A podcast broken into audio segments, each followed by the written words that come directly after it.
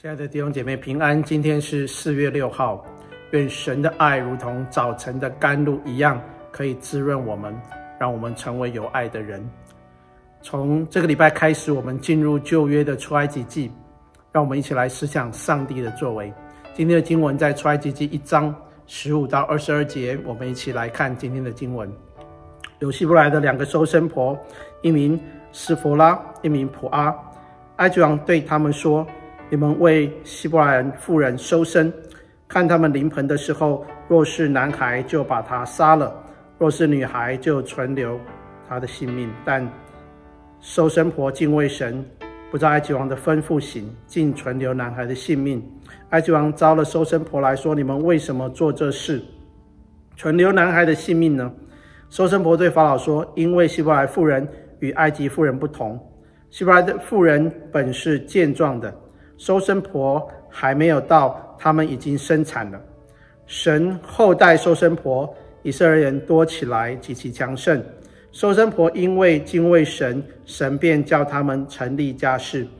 法老吩咐他的众民说：“以色列人所生的男孩，你们都要丢到河里；一切的女孩，你们要存留她的性命。”我们经文就读到这里。当约瑟成为埃及的宰相以后，使得埃及成为当时最富强的国家。约瑟的家族在埃及最肥沃的戈山地居住了四百多年以后，发展成为一个两百万人的庞大民族。当时法老就觉得这些的以色列人已经威胁到了埃及人的身家性命，所以要想办法来管制这些以色列人。昨天的经文提到，埃及人就让以色列人做苦工，但是他们的人口没有因为做苦工而削减，反而越来越多。埃及人真的觉得这样下去真的不行，于是竟想一个办法，就是限制以色列人的后代。啊、呃，这边讲到说有希伯来两个收生婆，一名斯弗拉，一名普阿。埃及王对他们说：“你们为希伯来妇人收生。”看他们临盆的时候，若是男孩，就把他杀了；若是女孩，就留他存活。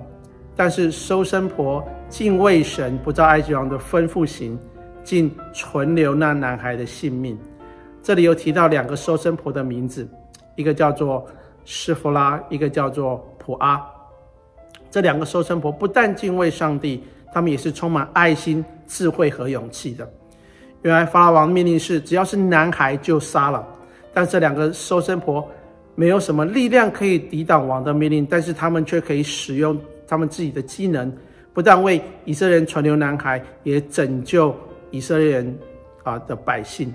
在几千年的医疗各方面都很缺乏，生产是一件很危险的事情，母亲跟婴孩的性命都随时有可能发生意外。作为一个收生婆啊，我们今天叫做助产士。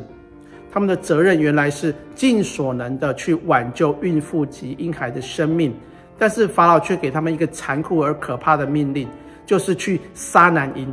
我相信他们心中一定非常的两难挣扎。一方面不照法老王的命令行事，恐怕性命不保；若是照法老王的命令来做的话，就是谋杀自己的同胞。到底该怎么办呢？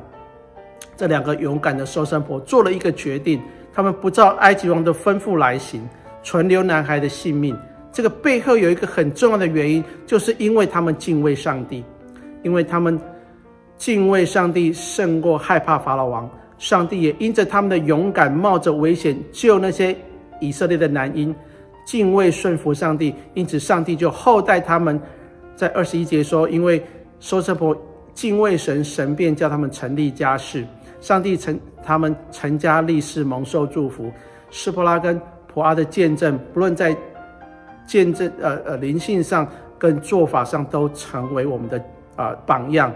今天我们也同样面对世俗的败坏跟邪恶强权的势力，我们是否也能像这两位收生婆，因着敬畏神而勇气与智慧来面对世代的挑战呢？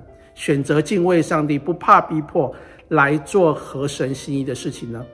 马太福音第十章十六节，耶稣告诉我们说：“我差你们去，如同羊进入狼群，所以你们要灵巧像蛇，寻良像鸽子。”求神让我们有这样的智慧和勇气来面对现今的挑战。阿门。我们一起来祷告，亲爱的天父，谢谢你借着以色列人的历史，让我们明白这个世界充满了罪恶和诡诈。求你给我们智慧与勇气，我们来面对这个世界当中的许多的挑战。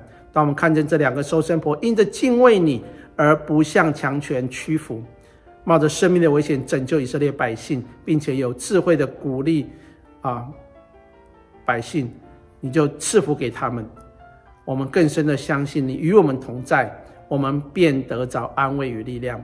在这个邪恶的时代当中，因为敬畏你，能坦然无惧的为你而活。谢谢主，我们这样祷告是奉耶稣基督的名求，阿门。